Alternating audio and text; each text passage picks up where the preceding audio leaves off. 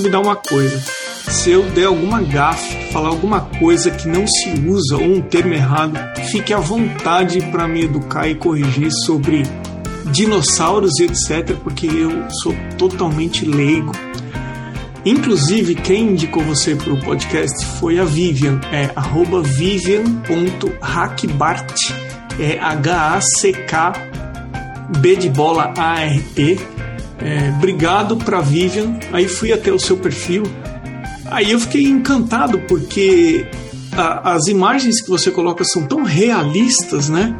Eu fiquei curioso de conversar com você, tanto pelo tema que você desenvolve, como eu estou vendo aqui no seu Instagram, Paleo Artist, ilustrador científico, professor de desenho, é, palestrante, animador 3D, escultor e viajante no tempo. Então, é, para quem quiser dar uma olhadinha e acompanhando o nosso bate-papo, o perfil do Rodolfo é arroba Rodolfo Paleoarte. Rodolfo, eu sempre peço para o pessoal se apresentar. Você pode contar um pouco sobre você? Oi. Cara, é, eu costumo, assim, quando me pedem para me definir, assim, eu, eu me sinto. Eu sou uma criança no corpo de adulto. Eu não saí dessa essa fase da criança que gosta de dinossauro, né? Então eu, na verdade, eu tô aqui meio que contrabandeado, entendeu? Clandestino, assim. Mas eu sou mineiro, nasci em Uberaba, moro aqui ainda, que fica no Triângulo Mineiro, né? E é a capital dos dinossauros do Brasil. A gente se intitula assim, né? Aqui tem muito fóssil embaixo de toda a cidade. E era um oásis, assim, na época dos dinossauros. E e aí eu não sei qual veio antes, assim, se o ovo ou a galinha, cara. Eu não sei se eu me tornei um paleoartista por causa da minha cidade, ou se a cidade agora tem dinossauros nas praças por minha causa, entendeu? Bom, eu acho que eu me tornei paleoartista pela. Não sei, cara, mas eu acho que eu, no caso eu, eu sou o ovo. Eu, eu, na verdade, a cidade é o ovo. E eu vim dessa, dessa galinha aí, que eu, eu fui levado um dia num, num, lugar muito mágico, assim, que era o Museu dos Dinossauros aqui em Uberaba. Ele fica afastado da cidade, uns 20 quilômetros. E aquilo para uma criança, assim, eu tinha seis anos, cara, era uma viagem incrível, né? 20 minutos para uma criança de seis anos era uma eternidade, ainda mais há 30 anos atrás, né? Então, cheguei lá nesse lugar, assim, uma excursão da escola, que nem era minha escola, e, e aí tinha um museu, cara, com dragões gigantes, né, com ossos de cristal, assim. Aquilo foi muito marcante e me causou uma espécie de maravilhoso. E esse maravilhoso, esse deslumbramento, assim, foi um chamado, foi uma um farol que me apontou assim aonde eu queria ir sem saber, né? Então eu só via 50 metros à frente, igual num carro quando você está dirigindo para uma cidade longe, né? Mas aí eu fui seguindo aquela coisa, assim, aquele sentimento, assim, foi uma, uma biruta, sabe, um radar, assim, que me apontava e aí eu fui crescendo, visitando o museu, pegava um ônibus no centro da cidade, ia para lá, passava as tardes lá. E aí até que com uns 11 anos, a minha mãe preocupada assim com, com os traços de autismo, com muita enxaqueca, ansiedade que eu tinha, ela resolveu me colocar num curso, cara. E aí esse curso mudou minha vida para sempre. Né? Ela me deu uma ferramenta, um poder para tirar as coisas da minha cabeça e colocar na realidade. Né? Então, imagina, o poder de materializar as coisas. E é o que você faz, né? Que é desenhar. Era um curso de desenho, né, cara? Então, eu, eu fiquei, imagina, você, hoje tudo que a gente vê, tudo que a gente pisa, né, come, veste, até o ar que a gente respira, é artificial, né, condicionado, é trabalhado. E aí tudo isso no planeta inteiro, né, cara, foi teve que ser sonhado e depois teve que ser desenhado. Então o mundo inteiro artificial humano é desenhado. Então era um grande poder, né, cara? E aquilo me dava uma sensação de que eu podia ter o que eu quisesse, assim, era bastava eu desenhar.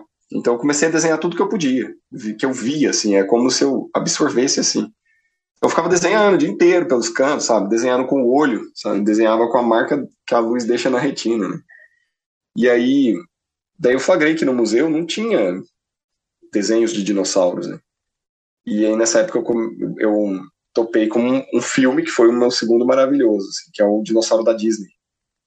E aí aquilo mexeu comigo assim de um jeito absurdo e eu entendi o que eu queria mais claramente. Né? Eu queria desenhar dinossauros, queria ver eles vivos, né? Não bastava ver um esqueleto, estudar como um paleontólogo. Eu queria sentir o, o fedor do bicho, sabe? e aí comecei a desenhar dinossauros sem parar, fazer os, os trabalhos da escola com, com o tema. E aí entrei na faculdade de desenho industrial, na Unesp de Bauru, e aí desenvolvi uma metodologia para recriar esses animais extintos da forma mais acurada possível. Foi assim. Rodolfo, eu também estudei desenho industrial. Como é que foi Olha, recebido? Cara. Como é que foi recebida essa sua fixação por dinossauro? Porque o desenho industrial ele começou lá na Bauhaus, mudando a, o artesanato para algo industrializado, produto em série. Aí eu fico imaginando, porque eu dei aula no curso de desenho industrial, eu estou imaginando chegar um aluno e falar assim: oh, professor, meu negócio é dinossauro. Como é que você administrou isso aí? Eu teve algum tipo de, de, de pé atrás dos professores ou não? Ou você fez temas diversos? Como é que foi isso aí? Cara, teve da parte da biologia, mas do design não. Eu tive uma sorte assim de ter professores que eram muito abertos, cara. E aí, de, de, cara, a gente tinha todo quanto é tipo de desenho, né? Desenho de observação, desenho técnico. E aí, nesse desenho de observação, eu já fiquei ali de olho naquilo, né? Era o que eu queria, assim, era ilustrar de verdade, né? Então, a, todas as técnicas que a gente ia aprendendo, comecei a fazer com dinossauro. Então, tinha que fazer um cartaz de um filme, uma releitura, Jurassic Park. Aí, eu tinha que fazer um trabalho de tipografia, eu usava dinossauro. Refazia uma, uma, sei lá, uma diagramação de uma revista, e assim, todos os trabalhos que tinham fazia dinossauro. Aí comecei a ficar conhecido, né? Os professores já aceitavam aquilo e tal. Mas aí já no segundo ano eu pensei, cara, eu vou fazer uma iniciação científica. Ninguém queria isso no desenho industrial. Era uma era muito focado no, no profissional, né, não na academia. Mas me falavam isso, né? O professor de história da arte que comentava isso. E aí eu procurei um professor da, da biologia, que era o um paleontólogo, né? E falei para ele, cara, eu queria fazer alguma coisa com paleoarte, né? Eu tinha acabado de ver esse nome, descobri assim numa entrevista de um cara aqui na em Uberaba que tinha feito a reforma do museu. E estava escrito na legenda do nome dele, o nome dele é Norton Fenerite. Ele fez os dinossauros que são símbolos daqui da, minha cidade. Tava escrito paleoartista. Eu falei, ah, é isso. E aí eu fui pro laboratório de informática, não tinha computador, procurei lá paleoarte e aí achei nada, assim, não tinha quase nada no Google. Mas aí comecei então a ver que precisava criar algo né, para tornar isso mais formal. Então falei isso para esse professor de biologia, o Renato Guilard, e ele topou me orientar, cara. Ele falou: não entendo nada disso, minha vibe não é dinossauro, mas eu te ensino a escrever, te ensino a metodologia né, da, da academia e do, da pesquisa. Vamos tentar uma bolsa FAPESP, e conseguimos uma bolsa. Fiquei dois anos fazendo essa iniciação e criei o Paleo Design, que seria essa metodologia para recriar esses bichos através da computação gráfica, dos melhores é, suportes né, artísticos, da metodologia do projeto do design e as descobertas mais recentes da paleontologia, da paleobiologia, etc. E aí, foi assim, na verdade não, não tiveram resistência, cara. Foram, eles abraçaram e, e, o design ele é interdisciplinar total, né? É uma ferramenta para servir outras áreas. Eu escolhi servir a paleontologia. E aí fiz um TCC que era a intervenção do design na paleontologia. Eu vou entrar nessa história das ferramentas, de como é que você produz as imagens, e vamos falar de desenho e outras coisas mais, mas antes eu tenho uma curiosidade, porque é o seguinte, tem criança que gosta de super-herói, se identifica. Tem criança que gosta muito de trem, e tem algumas crianças que gostam muito de dinossauros, né? É, o que, que, você pode me dizer sobre esse fascínio que os dinossauros causam para que seja criança ou adulto? Cara, eu já refleti sobre isso muito, muito tempo, assim, desde criança, pensando, né, cara, eu gostava até de repetir a palavra, assim, eu ficava repetindo a palavra na minha cabeça, cara, aquilo gerava uma coisa dentro de mim, dinossauro, dinossauro. Mas é, eu tenho algumas teorias assim sobre isso, já li algumas também, e eu acho que tá mais pro lado, assim, é, uma, é uma pergunta muito difícil de responder, mas eu acho que tá mais tendencioso ali para uma questão de que esses bichos, cara, eles são quase mitológicos, né? eles são eles são feras inacreditavelmente fascinantes, gigantes, aterradoras, né? Elas são terríveis, mas ao mesmo tempo são maravilhosas. Né? Só que elas são reais, cara. A ciência comprova a existência delas. Elas são escondidas embaixo dos nossos pés como um tesouro, assim. Então tem essa questão de do mistério que de repente qualquer um pode achar um negócio desse. E é um dragão, né, cara? É um monstro de verdade, com 36 metros de comprimento. É uma coisa assim que a gente nem consegue conceber, né, cara? Quem não viu uma baleia azul ao vivo não concebe o que é 36 metros, cara. E eu nunca vi. Eu, eu imagino esses bichos todo dia e não consigo conceber essa, esse realismo desse tamanho. Né? É surreal. Esse surrealismo né, desse tamanho. Então eu acho que eles ligam o real ao imaginário com uma justificativa científica. E aí os pais aceitam que as crianças se interessem por isso. Pá, ciência, dinossauro, que legal. Dão um feedback. E aí a criança se torna, ela ganha uma, uma possibilidade de se tornar especialista num assunto, né, cara? Um assunto que os pais dela não vão conseguir acompanhar. O médico, o professor, elas são melhores que eles, né? são maiores que eles, né? Então, falar o nome de uma espécie de dinossauro com sobrenome é conjurar um feitiço do Harry Potter, assim, é uma coisa que é proibida para adultos. Né? Então, é do universo especial da criança, e a criança se torna especialista ali. Eu acho que isso faz com que ela goste desse ela flerte com esse mundo dos sonhos, né, esse mundo do, do mitológico, através de uma coisa real, entendeu? Rodolfo, quando as pessoas uh, indicam artistas para o podcast, elas vão até o meu perfil, arroba Emerson Ferrandini, tem lá um link, indique um artista para podcast. A pessoa indica a arroba dela, como fez a Vivian Hackbart. E ela pode deixar uma pergunta também para o artista, e a Vivian, de certa forma, você já respondeu, ela perguntou como é que você descobriu a ilustração de dinossauro, né? E eu quero emendar a essa pergunta a seguinte curiosidade que eu tenho. Não existe, até onde eu sei, nenhuma imagem de dinossauro, não existe o foto de dinossauro. Eu não sei a, qual é a fidelidade dos fósseis que vocês encontram, enfim. Eu tô, é, a minha pergunta é a seguinte: como é que você faz para alimentar de informação a ilustração que você tem, da onde vem essa informação, já que você não tem uma referência fotográfica. Cara, é isso é você, você descreveu a responsabilidade da paleoarte, assim, né? A gente não tem como ver um, o passado da Terra se não for através da arte, né? Não tem jeito de enxergar um animal extinto se não for aplicando a arte. Então, a paleoarte ela vira ali uma interface, né, cara, obrigatória para essa área da ciência. Imagine arte e ciência fazendo uma coisa é, muito mexendo com a educação, né? De onde viemos, quem somos, para onde vamos, está tudo ali, né? A resposta está nas rochas. Né? E então assim, às vezes a gente encontra fósseis inacreditáveis, né? Os bichos parecem que entoparam com a medusa e viraram pedras, assim. Então eles estão inteiros em 3D, com cor e com tudo lá, com os órgãos. Tem, tem coisas assim inacreditáveis, cara. Cápsulas do tempo contrabandeadas, assim, né? Roubadas né, do tempo. E, e esse, esses dão muitas dicas pra gente de como são os outros, porque eles têm parentes ali, né?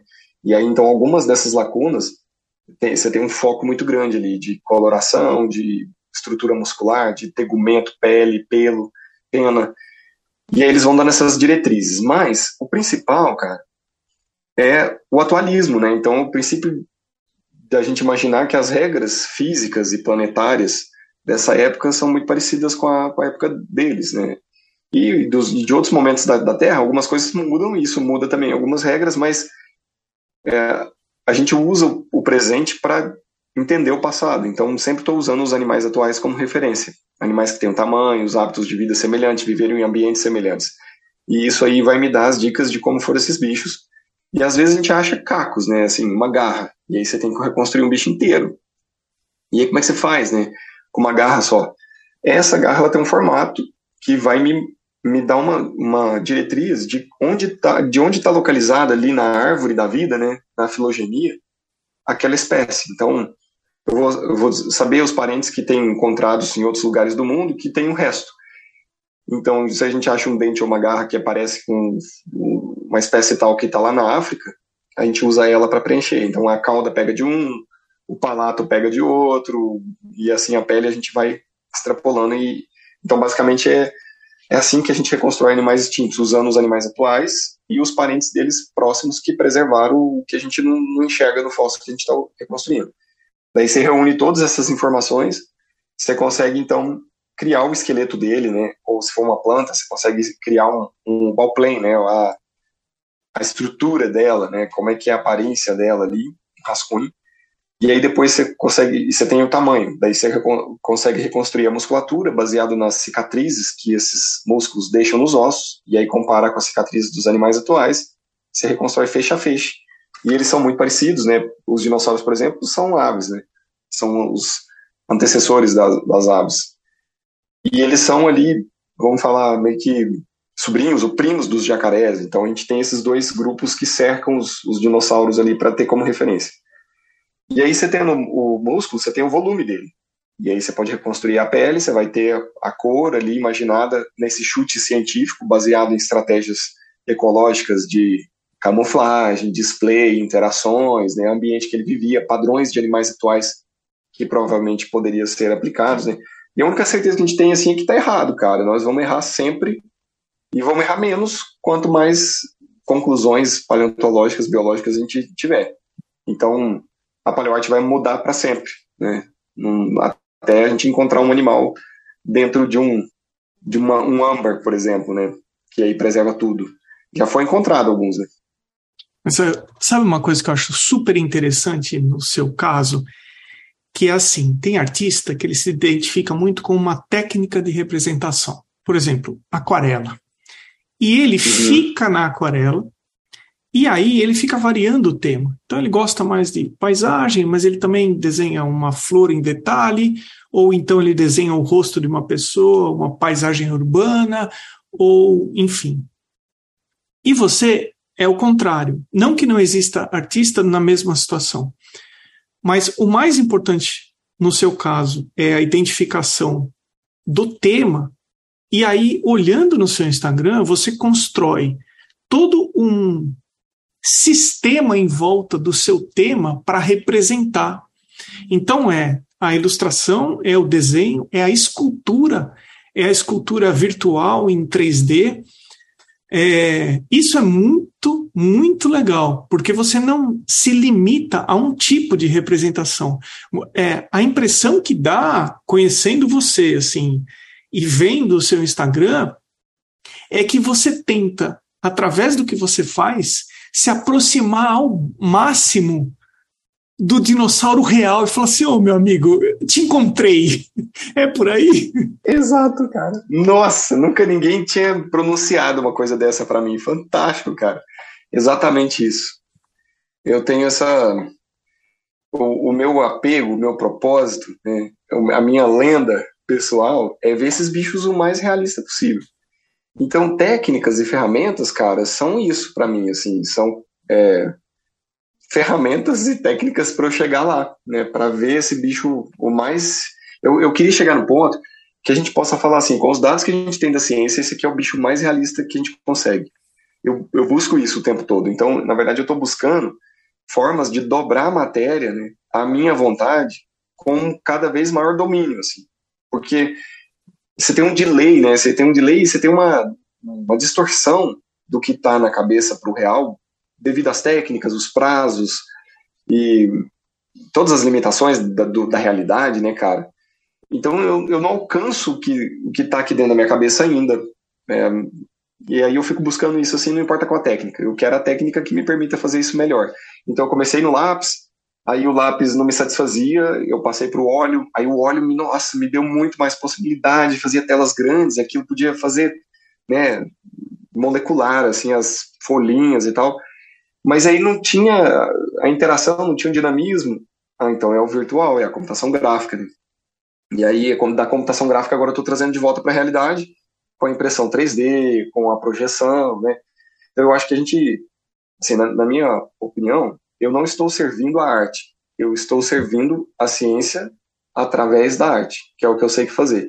Então, eu quero chegar no mais interativo, mais sinestésico, mais sedutor para que a gente possa usar essas coisas que a gente sabe da publicidade para educação, né, cara? Então imagina você transformar a educação numa coisa que, que você queira ver, sabe? Que todo mundo vai ver como um comercial, assim, te obriga a enxergar aquilo, sabe? Te seduzindo, te impressionando, te emocionando, afetando, né?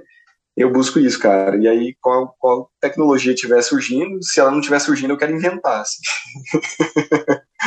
É, puxa, é, sabe o que eu fico impressionado com o nível de informação que você precisa ter para fazer o que você faz, né? Que eu ia te perguntar assim, ah, quais são as dificuldades que você tem para construir as imagens, etc. Eu imagino que é exatamente a informação daquilo que você quer fazer.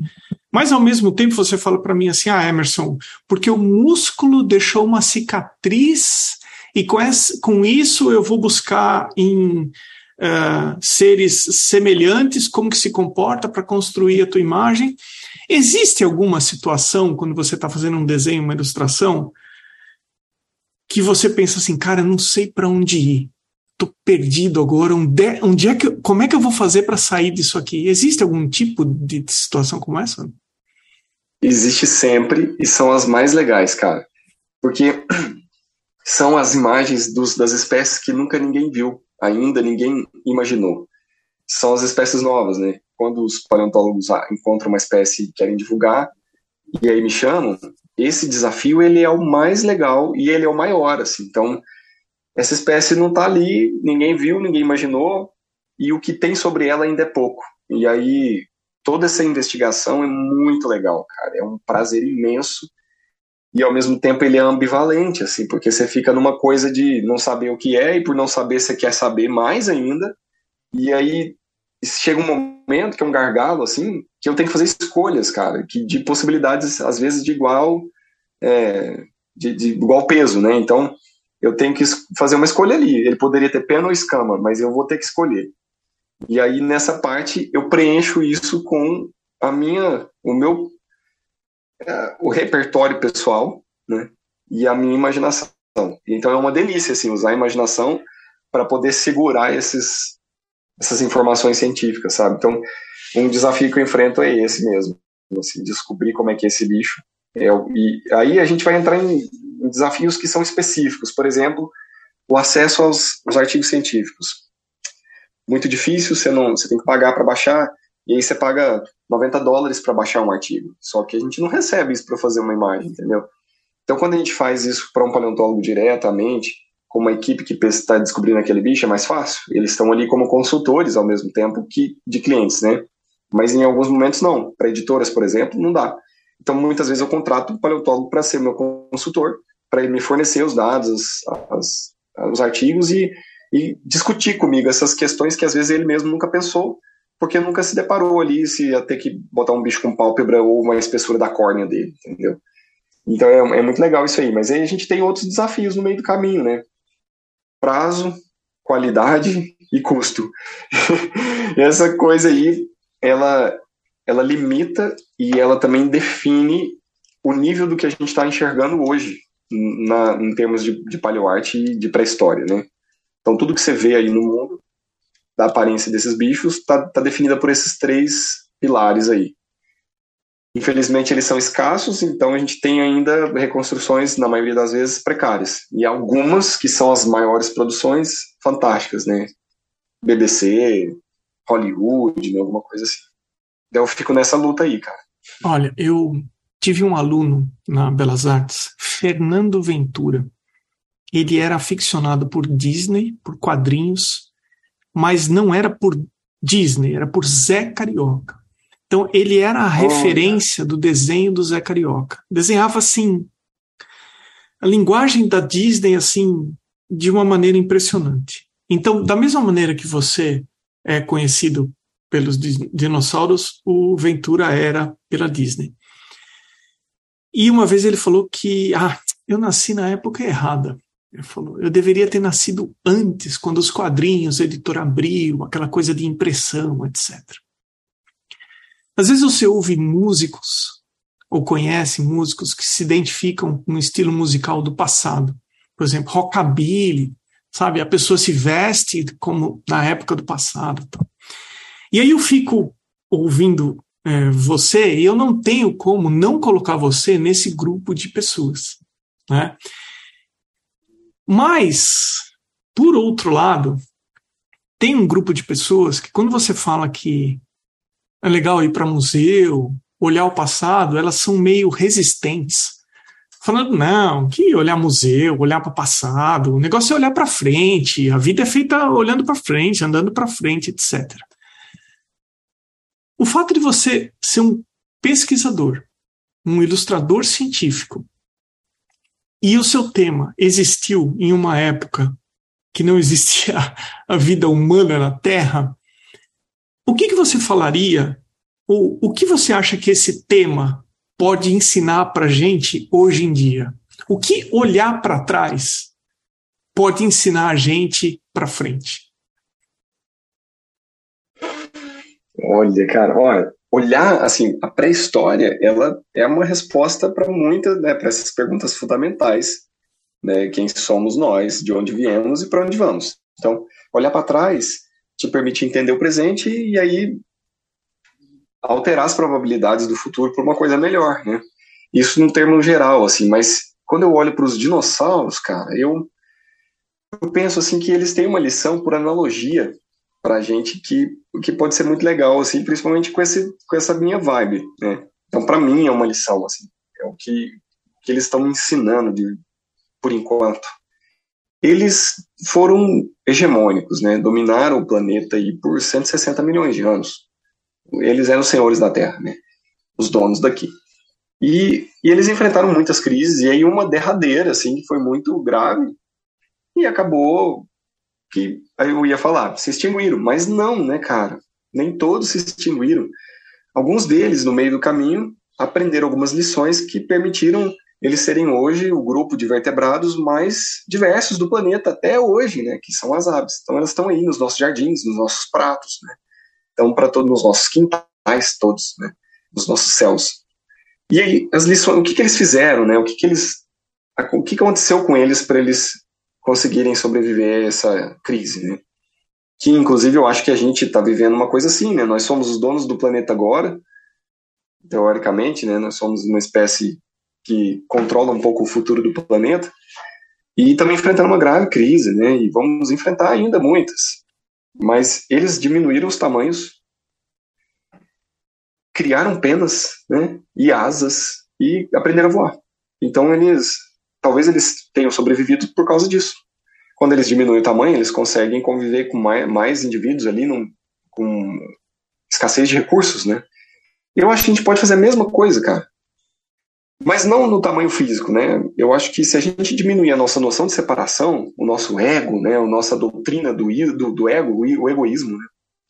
Eu acho que a gente consegue trabalhar com mais gente se organizar melhor. Né? Então vamos diminuir os nossos tamanhos da nossa noção de separação, do nosso eu. Né?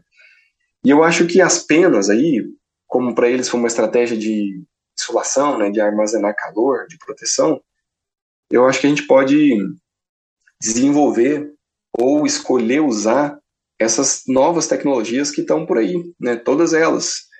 Na educação, aqui no caso, prototipagem, realidade virtual, realidade aumentada, internet, NFT, eu não sei as novas tecnologias e métodos são as nossas penas, né? E aí eu acho que a gente vai ter coragem, cara, de voltar a sonhar, a sonhar grande, a sonhar geral, a massa sonhando, para voar voos mais altos, assim. Né? Então, eu acho que é, eu vou, às vezes eu dou aula nas escolas e eu pergunto para as crianças, né, se elas têm sonhos. Eu falo, não quero que me conte, eu só quero levanta a mão se tem sonhos. E cara, elas não têm mais. Elas é melhor que elas acreditem né, elas, assim, elas encaram que é melhor elas trabalharem, escolher alguma coisa que seja racionalmente bom para o futuro delas. É o mesmo dilema que a gente tinha quando a gente era criança, né, cara? Então as coisas não mudaram tanto e talvez pioraram, porque muitos de nós éramos sonhadores, né? Então eu acho que a gente precisa criar coragem aí para sonhar mais, usar essas tecnologias e trabalhar mais junto aí, se organizar. Muito legal, sensacional, Rodolfo, essa sua resposta. Uhum. Onde é que você acha que você tem que melhorar na arte que você vem fazendo ultimamente?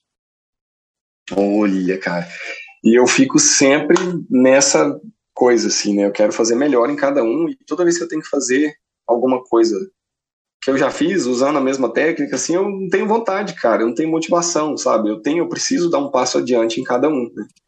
E aí, especificamente, assim, na escultura, eu, eu gostaria de conseguir dobrar essa matéria de uma forma que, quando eu falo dobrar, né, assim, é, é dominar essa, o resultado final mais próximo com o que eu amejo. E ainda é, um, é difícil, cara. Ainda a gente tem limitações, assim, tamanho de impressão, a técnica que seca assim, que seca assado, porque aí tem um preço que você tem é um material mais caro e tal. Então eu quero chegar a um, um ponto assim de ter uma autoridade de poder pedir um valor, por exemplo, que eu consiga usar o melhor material existente, assim, e aí para poder dobrar aquilo da melhor vontade. Mas aí chega num, num ponto assim que já é mais na raiz para mim, que eu acho que é o modelo de negócio eu preciso mudar o modelo de negócio, melhorar o modelo de negócio. Porque quando a gente trabalha por encomenda, a gente fica refém dos prazos e, da, e, dos desejos né, que, do, do, cliente, assim, que muitas vezes vão ser muito legais e às vezes vão, vão me limitar a minha expressão como artista, né, como as coisas, como assim, vai limitar a expressão do meu repertório, das coisas que eu acredito para esses bichos, assim. Então eu acho que eu preciso mudar o modelo de negócio e não trabalhar por encomenda, cara. Eu preciso gerar produtos partindo de mim para que esses produtos num outro modelo, que é, sei lá, as pessoas paguem um preço irrisório, mas muita gente possa desfrutar dessa minha viagem, sabe?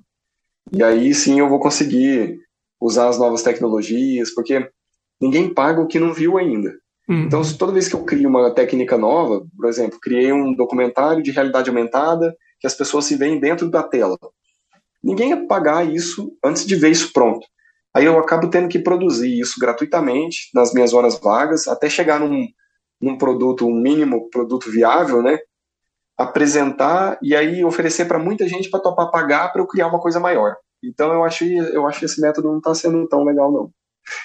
uma fase muito importante, mas eu preciso passar dela.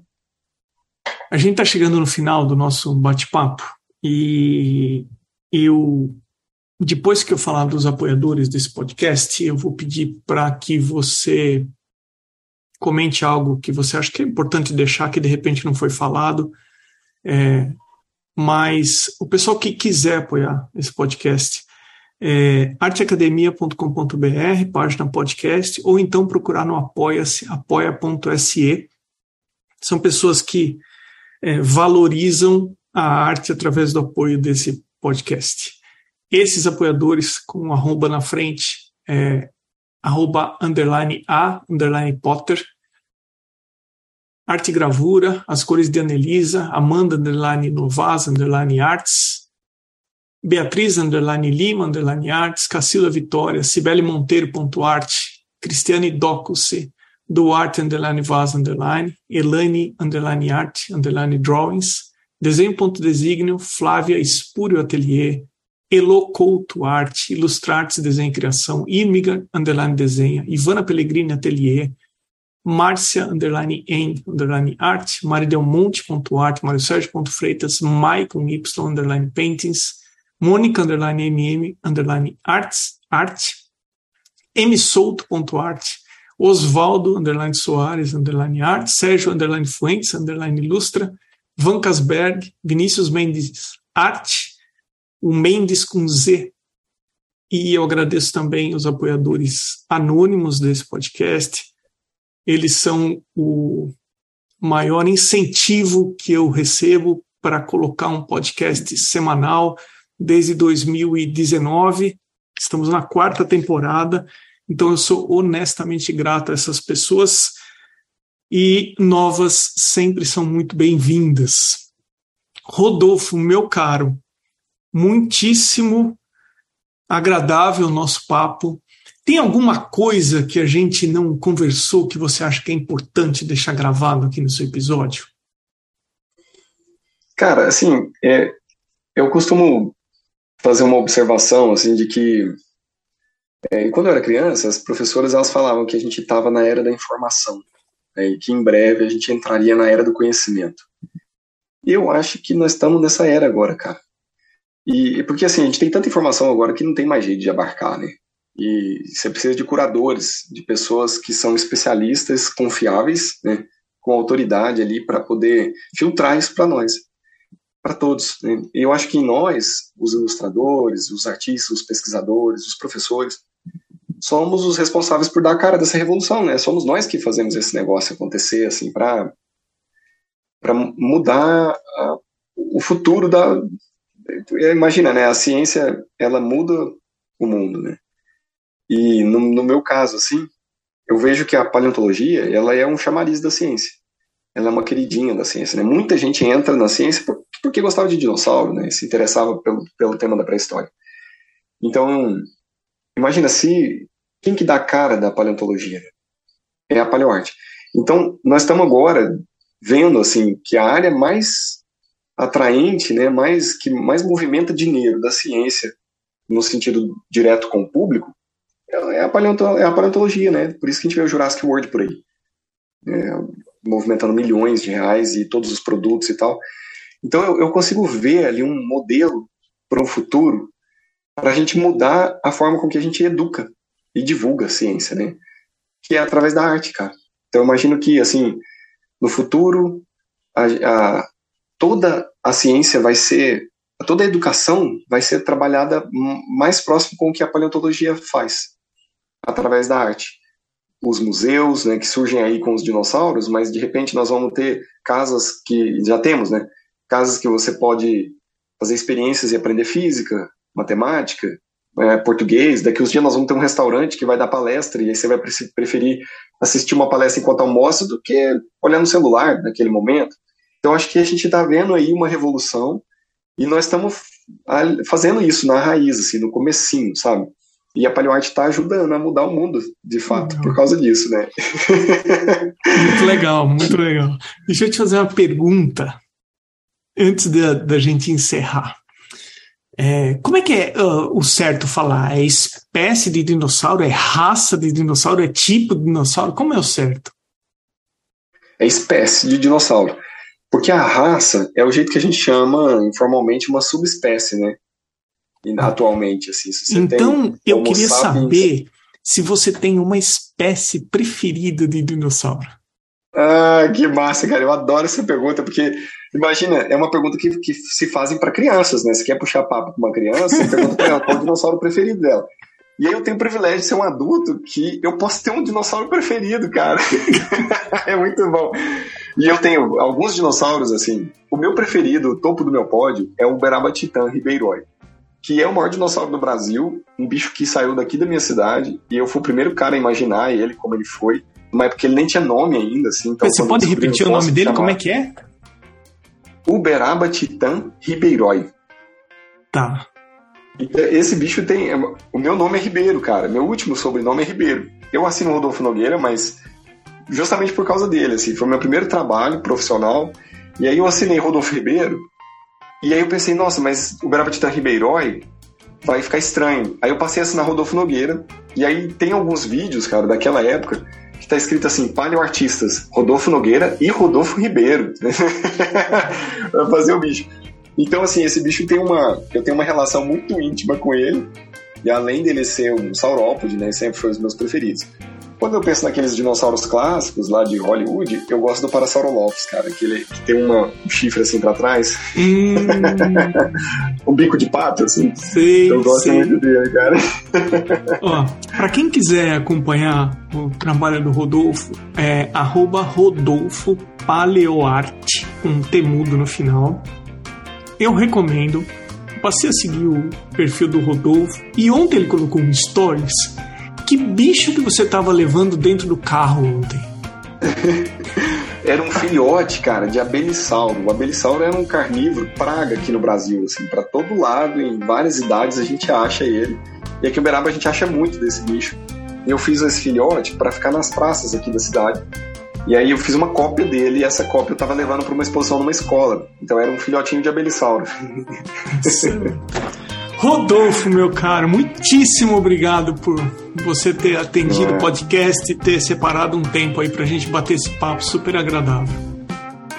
Eu que agradeço, cara. Nossa, me sinto muito feliz e mudei meu humor, assim, que eu tô até meio gripado. Agora eu tô super alegre, eu tô num estado mais potente de ser, assim. Eu tô podendo mais agora. Muito, muito obrigado mesmo. Que oportunidade, cara. Eu espero que através Valeu. do podcast mais pessoas passem a conhecer o seu trabalho. Ah, obrigado, tomara, cara.